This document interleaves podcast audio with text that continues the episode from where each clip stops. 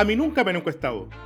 Un programa semanal dedicado a la auditoría forense de las encuestas.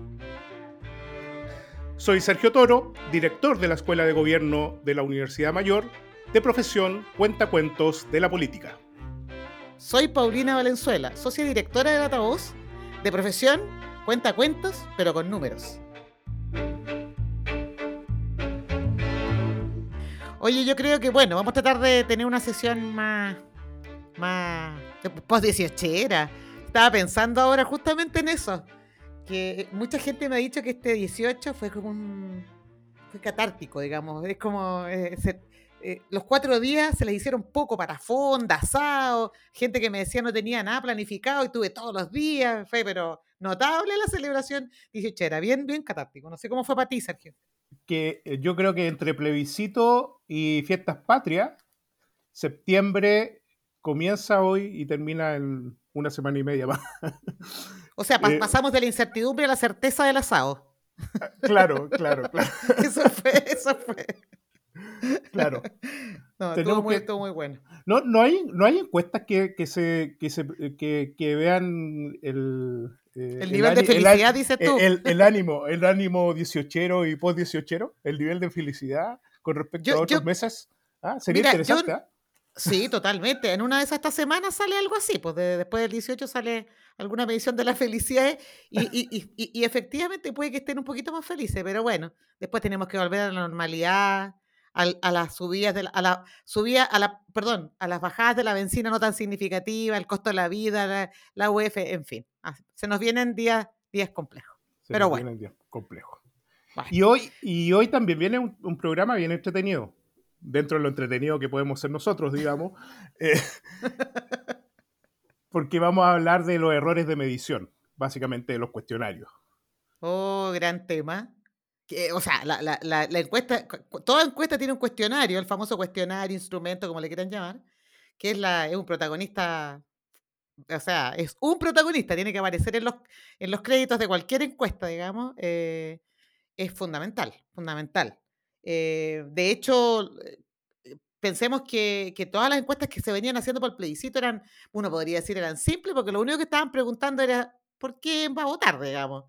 Pero después del plebiscito, bueno, ahora se pone difícil la cosa porque ya no podemos preguntar por qué va a votar, si va a votar a pro o rechazo, sino que vienen preguntas mucho más complejas que tienen que ver con entender, con profundizar eh, en qué pasó, ¿Qué es lo que pasaba con esa gente que estaba pensando esa gente, digamos? Claro, claro, ahora viene toda la discusión pública respecto a lo que se dio post resultado plebiscito y las encuestadoras están eh, on fire haciendo nuevas, eh, nuevos cuestionarios que, la- que yo creo que el gran problema de eso es que en realidad no lo están testeando absolutamente nada. Es decir, están lanzando preguntas en función de, lo- de la discusión que se, está, llevando a cabo, pero los testeos respecto a esas preguntas eh, eh, pareciera que no, están y tampoco están en las fichas técnicas, tampoco conocemos mucho el cuestionario, eso también es importante, eh, dentro de lo que hemos hablado respecto a transparencia, muy pocas encuesta- encuestadoras entregan el cuestionario completo para saber cómo, en qué lugar están esas preguntas, etcétera. Eh, y por tanto, queremos hablar de aquello porque creo que es- súper relevante porque es un, eh, un espacio donde también se puede construir eh, errores. O sea, total. De, de hecho, de hecho, piensa que, o sea, la, la- la reflexión respecto al cuestionario que hemos hablado durante estas últimas semanas o este último tiempo respecto a las encuestas, fundamentalmente lo asociado a las muestras, a las coberturas de las muestras, los sesgos de las muestras, en fin, pero el cuestionario es, la- es el instrumento que uno utiliza para medir, para saber eh, qué es lo que la gente cree, piensa respecto de diferentes temas. Por lo tanto, tener un buen cuestionario es como tener un buen metro. Es como uno dice, ya, yo tengo una referencia, yo sé que las reglas que yo compro para medir un metro, todas van a medir igual. Es lo que uno también espera de un instrumento, que midan bien, que midan lo que quiero medir. Y ahí, bueno, y ahí, y ahí viene todo lo que tiene que ver con la relevancia e importancia los- del, del cuestionario en las ciencias sociales y, y fundamentalmente lo que tiene que ver con el concepto de validez y el concepto de confiabilidad, que no sé si si queréis tú expande un poco esa, esa idea, si quieres. Claro, ¿y cómo testear esto? Digamos, la confiabilidad y la validez. ¿Qué es la confiabilidad? Es básicamente el grado en que la aplicación repetida del instrumento a un mismo sujeto produzca los mismos resultados. Exacto. Y la validez, por tanto, en, tanto se refiere al grado en que un instrumento mide lo que se supone que debe medir. Exacto. Dos, dos cuestiones muy importantes que tienen que tomarse en consideración, tanto en el fraseo de la pregunta como en las escalas que se, se van a utilizar para aquello. Y las, formas, y las formas en que tú finalmente eh, eh, defines cómo se va a eh, marcar la, la, respuesta.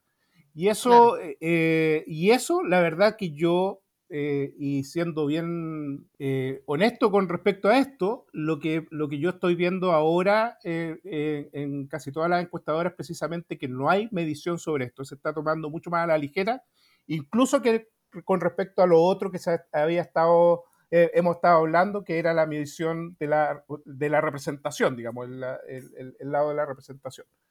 Claro, en el caso de la creación de los cuestionarios, como estamos en un terreno un poquito más cualitativo, como se dice, más, más eh, teórico, no, no, se, no se reporta de cómo se creó el cuestionario, cómo se validó el cuestionario, si hubo o no hubo pruebas, si, la, si fue revisada por expertos. Claro, porque si yo quiero hablar de, no sé, de temas medioambientales, lo más razonable es tratar de que una persona que maneja la temática de interés eh, pucha, revise, revise las preguntas o la forma en que yo quiero medir ciertas opiniones y percepciones de la población. Eso es bien importante. Eh, por otro lado, existen diferentes técnicas que permiten ir calibrando un cuestionario, porque tal como tú decías, tanto la validez como la confiabilidad se, se basan fundamentalmente en un proceso de calibración. Es como, voy a poner como ejemplo, uno cuando se pesa, por decirlo así, se usa una pesa eh, uno espera que, si me peso, eh, eh, que la pesa esté calibrada y que me esté arrojando el peso efectivo que yo tengo y, que no y si me estoy cambiando de pesa y me salen pesos distintos, voy a entrar en la duda, a decir, pero ¿por qué esta me decía un peso, esta me decía otro? Entonces, en el fondo lo que uno busca es calibrar. Ese es el proceso de calibración. Y esos procesos de calibración de los instrumentos, atendiendo a todas las posibilidades que se dan en una encuesta deberían ser reportados. Y eso no se reporta. Es raro, ¿no? Es raro porque de hecho en las recomendaciones que hacen instituciones internacionales como APOR, WAPOR, eh, SOMAR, en fin, ellos sí recomiendan que uno reporte todo. En el fondo que el reporte técnico de una encuesta sea extenso. Por ejemplo, eh, hoy, las encuestas, las grandes encuestas en Chile, la CACEN, la Encuesta Nacional de Seguridad Ciudadana, en fin, tienen unos documentos metodológicos enormes, pero cuando uno los va a leer, uno se encuentra con toda esta información. En tanto, las encuestas, estas encuestas de opinión que circulan semana a semana, básicamente lo que reportan está asociado a lo que nosotros denominamos el error de representación, a tasas de respuesta, cobertura, duración, error, en fin, es básicamente eso, ¿no? Claro, y además, bueno, y, y, eso también va generando problemas incluso en el propio encuestado, es decir, no entiende, hay muchas preguntas que son muy abstractas en términos de conceptos, ¿cierto? Donde finalmente un encuestado puede entender diferentes cuestiones respecto a lo que se le está preguntando. Y por tanto, los test que se realizan, que son no solamente eh, test de, de, robustez eh, interna o, eh, o, validación interna, también son test eh, psicométricos que finalmente van tratando de, como tú bien decías, calibrar eh, los conceptos que se están emitiendo en, esos cuestionarios. Y lo que vemos básicamente en la discusión actual respecto a lo que se está, eh, se está tratando de observar ahora sobre la discusión actual es precisamente mucha abstracción, ¿cierto? y que finalmente las personas están entendiendo cualquier cosa. o sea, mucho de eso. Por, ejemplo, toda la discusión que se ha dado en torno a cómo resolver el problema de si eventualmente se hace un nuevo proceso eh, constituyente, cuando se habla de los expertos, es la gran pregunta, ¿qué es lo que la gente entiende por expertos? Porque, mira, yo recuerdo unas encuestas que circularon, no me acuerdo exactamente en qué momento fue, pero, pero por ejemplo, las personas identificaban como expertos a personas que formaban parte de la convención, que eran periodistas, y los ponían al mismo, al mismo nivel de abogados constitucionalistas. Entonces uno dice, esas personas, ambos, que pueden tener mucho conocimiento, yo no pongo en duda eso, pero para la población ambos eran expertos. Entonces uno dice, ah, pero espera, entonces no tiene que ver con el conocimiento propiamente tal del tema, sino que tiene más que ver a lo mejor más bien con un tema de confianza. Entonces, yo diría que, que, hoy día, particularmente hoy, en que está más difícil saber qué preguntar, se necesita mayores procesos em, de darse más tiempo. Es finalmente eso, darse el tiempo para construir un buen instrumento. Esa es la cuestión. Y, y, utilizar las técnicas que correspondan, digamos. Exacto. Además, con determinadas características. O sea, los tipos de preguntas, los recursos de apoyo, etcétera. Es diferente, tú que eres experta en esas aplicaciones, es diferente eh, hacer un tipo, de un tipo de pregunta por medio telefónico con respecto a la misma pregunta eh, en eh, cara a cara, por ejemplo, ¿cierto?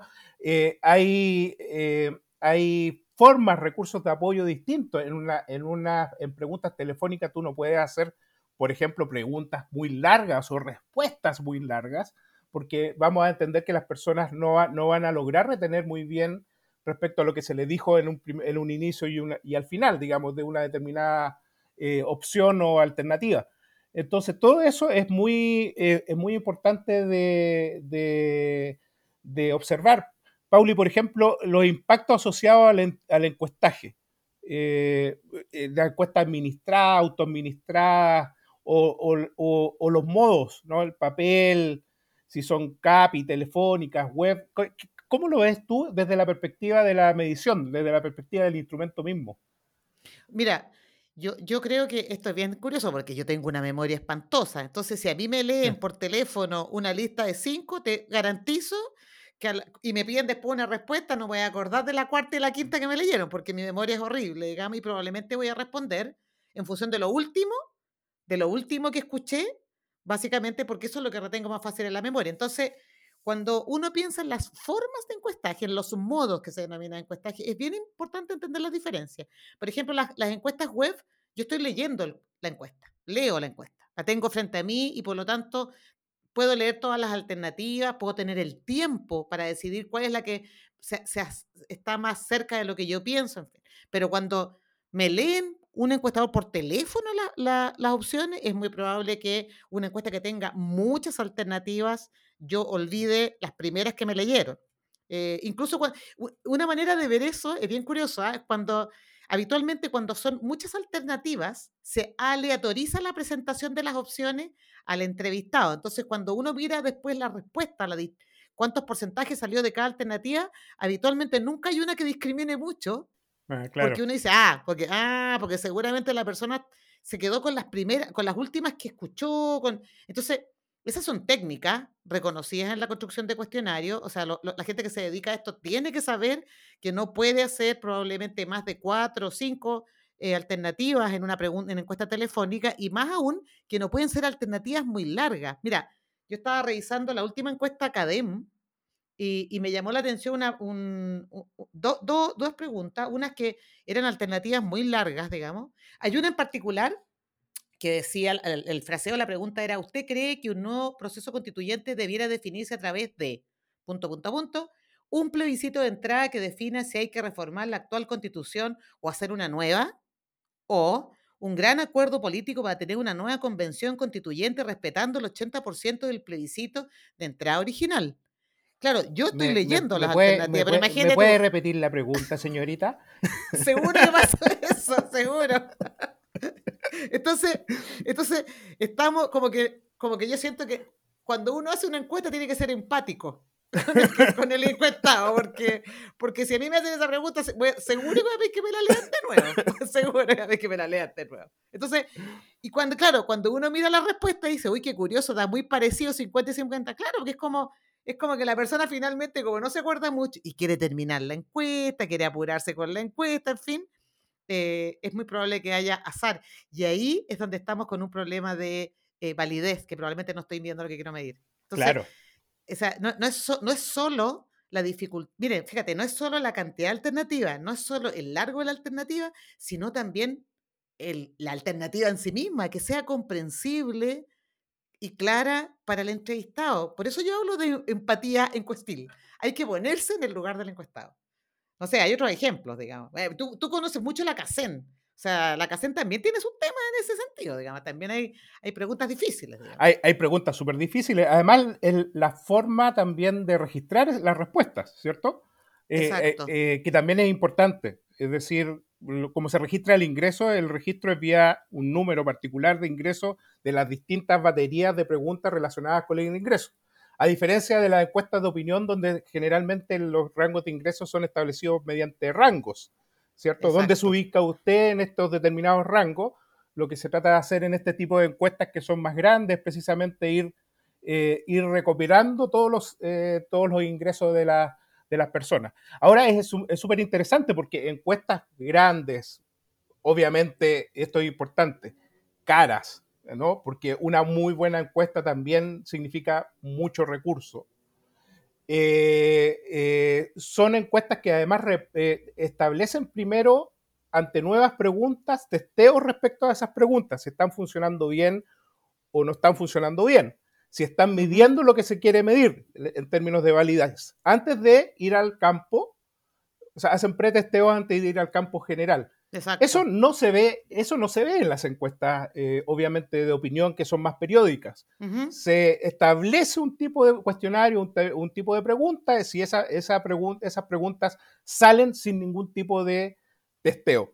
Y van generando opinión. Y eso, lo, eso, eso también es muy importante. Van generando opinión particularmente, y, nosotros tenemos que invitar a un político a ver cómo, cómo ellos, reciben, ellos reciben el tema de la encuesta, porque van generando opinión sobre los tomadores de decisión. ¿Cierto? Van diciendo, no, no, mira, aquí el 60% de las personas quiere expertos, cuando en realidad tú no sabes que, como tú bien decías, qué, es, qué son los expertos. Entonces, este tipo, e, e, este tipo de cosas que parecieran estar más escondidas, son de verdad muy importantes y pueden ser incluso más peligrosas en términos de generación de opinión que con respecto a todos los otros eh, todo lo otro que hemos hablado respecto a la representación.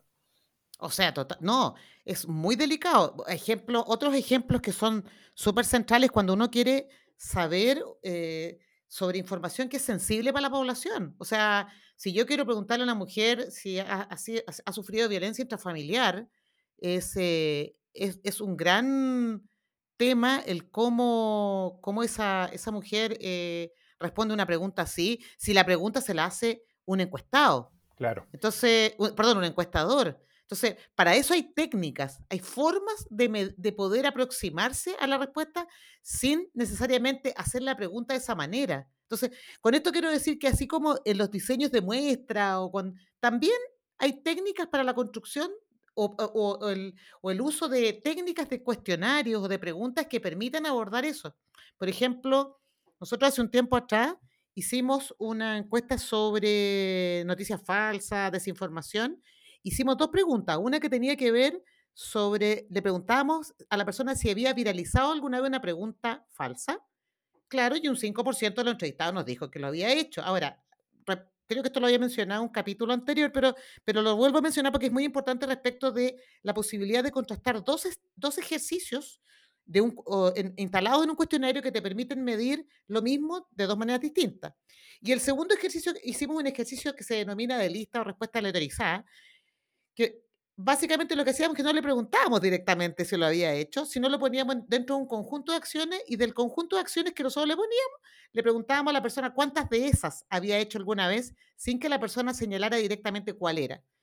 Y de ahí, de ese ejercicio, ese experimento, nos daba que un 30% de las personas habían hecho esa acción. Entonces, con esto quiero decir que a veces uno no tiene por qué preguntar directamente. Es como el consumo de drogas, es como si se ha robado algo, no se ha robado algo, en fin hay formas de hacer preguntas un poquito más eh, innovadoras probablemente, que hoy día tampoco se, uno las ve mucho en los estudios de opinión. y, bueno, y, tampoco lo, sabemos porque como tú bien dices, no se reporta. Entonces, yo, creo que, el, error de medición, que es uno de los errores fundamentales, el error total de encuesta, que está anclado al cuestionario, es la segunda parte de la torta.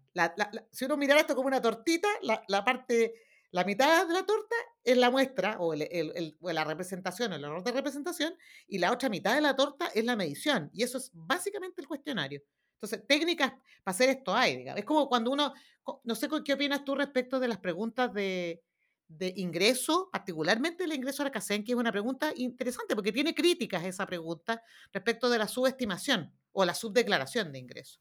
Bueno, en general, en, términos de, la medición de ingresos, hay, hay, serios problemas, digamos. Eh, los problemas están dados respecto a cómo las personas eh, observan su condición y su condición económica, ¿cierto? Eh, personas a lo mejor que ganan mucho más tienden a subestimar su ingreso, personas que ganan menos tienden a sobreestimar el ingreso. Entonces, básicamente lo que se hace en ese tipo de encuestas mucho más grandes es precisamente ir obteniendo uno a uno los distintos ingresos que se van teniendo. ¿okay? Por eso hay una cantidad de, preguntas relacionadas con el ingreso. No es solamente cuánto gana usted a fin de mes, sino que básicamente si recibe dinero por esto, si recibe dinero por cuidado, si recibe dinero por pensionado, por subsidio, etcétera. Entonces hay una, es una sumatoria de, eh, de, recursos. Igual también... con eso, un, solo detalle con eso. Eso que tú estás diciendo es bien central, porque para medir una sola variable, que es como la variable ingreso, me aproximo a través de una batería de variables. O sea, te preguntan, no es una sola. Exacto. Eso también es una, es una estrategia, digamos, y en, encuesta, la construcción. Exacto. Y, y, lo que se aplica ahí en las encuestas de hogares, que son de caracterización más bien socioeconómica, también existen en las encuestas de opinión, eh, de opinión pública. El cómo nos aventuramos a, medir, por ejemplo, clientelismo eh, cómo nos aventuramos a, medir eh, concepciones relacionadas con eh, confianza institucional. Es decir, son baterías de preguntas que finalmente te permiten a ti hacer una medición mejor y que en realidad en, encuestas que son de opinión pública un poco más estudiadas o suelen, suelen trabajarse también en términos de, de, la error, de los errores de medición. El gran problema es precisamente las, eh, las encuestas periódicas, las que están saliendo ahora y las que están generando opinión. No sé, por ejemplo, veamos, Pauli, veamos eh, una, una, una de las preguntas que nos llamó la atención, tú algo aventuraste de eso, eh, pero que es bien interesante precisamente porque establecen como parámetros polares, siendo que no necesariamente son, son respuestas contrapuestas. Sí, bueno, también es de la, de la última encuesta CADEM. Eh, mis amigos de la CADEM no se vayan a molestar, pero en realidad es la encuesta que circuló eh, esta semana, entonces es la que tenemos que usar como ejemplo para este capítulo. Eh, pero aquí hay dos temas muy interesantes. uno que es una pregunta que dice, pensando en una nueva constitución, ¿con cuál de estas frases está más de acuerdo? Entonces, entonces le, le, ponen, le ponen dos opciones, como tú bien dices, como de polaridad, digamos. Entonces, en un ejemplo dice, te voy a leer los dos polos. El primer polo dice, es preferible que la constitución promueva un sistema estatal único y la nacionalización de los fondos.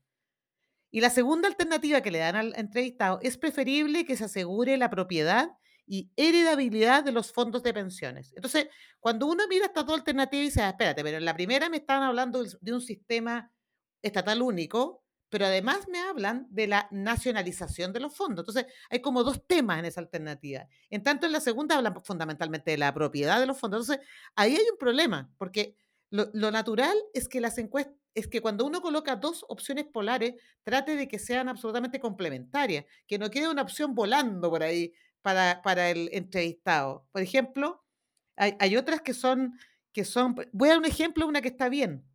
Dice, es preferible un Congreso unicameral, dejando solo la Cámara de Diputados, por ejemplo. Y la segunda dice, es preferible un Congreso bicameral, con diputados y senadores. Entonces, da las dos opciones. O sea, esas dos opciones, o es unicameral o es bicameral. Y eso es interesante, porque ahí yo le doy los dos, los dos polos posibles. Esos son ejemplos, digamos, como de unas alternativas que están bien y otras que están más confusas. Eh, hay, hay, otras más, digamos, hay otras que son extensas, larguísimas en términos de opción y volvemos al problema al problema inicial este de, la recordación. Em, Me acordé un chiste. Me acordé de un cuál chiste. te acordaste? ¿De cuál chiste? Ten cuidado con los chistes, por favor, por favor. Eh, es, bien, es bien fome, como, como, como nosotros como, como eh, anfitriones de este podcast, pero...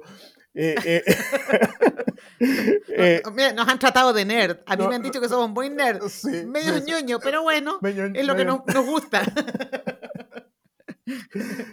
Eh, El chiste, eh, vamos al chiste. El chiste, el, el chiste es que, que Naciones Unidas decide hacer una encuesta y por tanto es- eh, desarrolla una, una, una pregunta. Y era, y era el, por favor, conteste la siguiente pregunta. ¿Qué opina usted de la escasez de alimentos en el resto del mundo? El problema es cuando después de que la aplicó en todo el mundo, porque era una encuesta grandota a nivel global y todo, el- el- el- los resultados fueron terribles para, para Naciones Unidas, que quiso aplicar esa pregunta. Obviamente esto es un chiste, no es que realmente se haya aplicado esta encuesta. Me- Espero, sí, sí. espero que no. digo. Porque, pero, pero en realidad los resultados no, no funcionaron para nada, particularmente porque los europeos no entendieron lo que significaba escasez. ¿No? Mis hermanos argentinos pueden entenderlo, pero los argentinos tampoco entendieron qué significaba por favor. los gringos se preguntaban qué era el resto del mundo, ¿no? Y los chinos pedían que le explicara quién, eh, qué es lo que era opinión, ¿cierto? Oh. Oye, eh, el, Ese- chiste, el chiste está re bueno porque representa justamente todo lo que hemos hablado. Claro. Básicamente, como de todos los problemas, del problema de validez, de confiabilidad, de, de todo lo que puede involucrar una encuesta. En fin, mira, fin. yo creo que, que la construcción de un cuestionario es- un arte. Finalmente, uno podría decir que esto es. eh, Pero también un buen metodología y ciencia. No Es solo que, un es que requiere las dos cosas, porque Exacto. requiere de las preguntas, de hacerse bien las preguntas de investigación, digamos, y después de ver, bueno, ¿cómo mido bien? Para eso están efectivamente la metodología, para eso están todas las herramientas y a disposición de los investigadores para que la utilicen. Pero bueno, yo Entonces, creo que ha sido una sesión. Eh, Sí, buena decisión, pero para el próximo entonces, eh, para el próximo capítulo de este podcast debiésemos invitar a alguien para que nos hablara más de esto, Sí, tenemos que traer a alguien, es el momento. Es ya el momento. recorrimos todos los temas. No tenemos que seguir trayendo cadáveres, podemos traer Exacto. vivos. ya esos vivos, diseccionarlos en, en directo. digamos. Exacto, exacto, exacto. No, de todas maneras. Para la próxima sesión, de todas maneras vamos a traer a alguien. Así que, eso pues, Bueno, querido amigo, que sea una buena semana y nos vemos en el próximo capítulo. chao. Chao.